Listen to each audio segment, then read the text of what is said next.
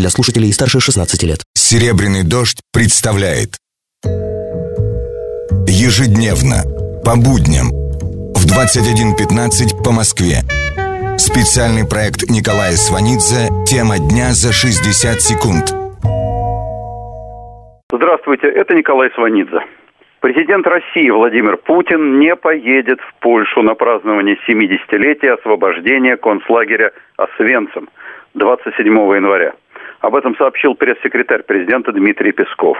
Официального приглашения на это мероприятие президент не получил, однако официальных приглашений вообще не было, поскольку организатором выступает не правительство Польши, а Государственный музей Аушвиц-Биркенау и Международный совет Освенцима. Польский МИД заявил, что уровень представительства на памятном мероприятии зависит только от российской власти. Всем желающим принять участие будут рады. Освенцим был освобожден 27 января 1945 года нашими войсками, а именно солдатами Первого Украинского фронта 60-й армии под командованием генерал-полковника Курочкина. В Освенциме погибли более полутора миллионов человек.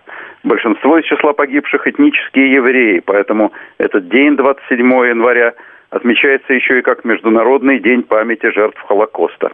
Президент Путин не поехал в Париж на марш протеста против теракта в редакции журнала «Шарли Эбдо». Теперь он не едет в Польшу на мемориальное мероприятие, посвященное освобождению Освенцима. Почему?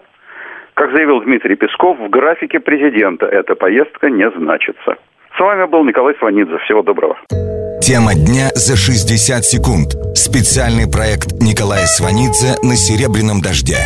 Слушайте завтра в это же время.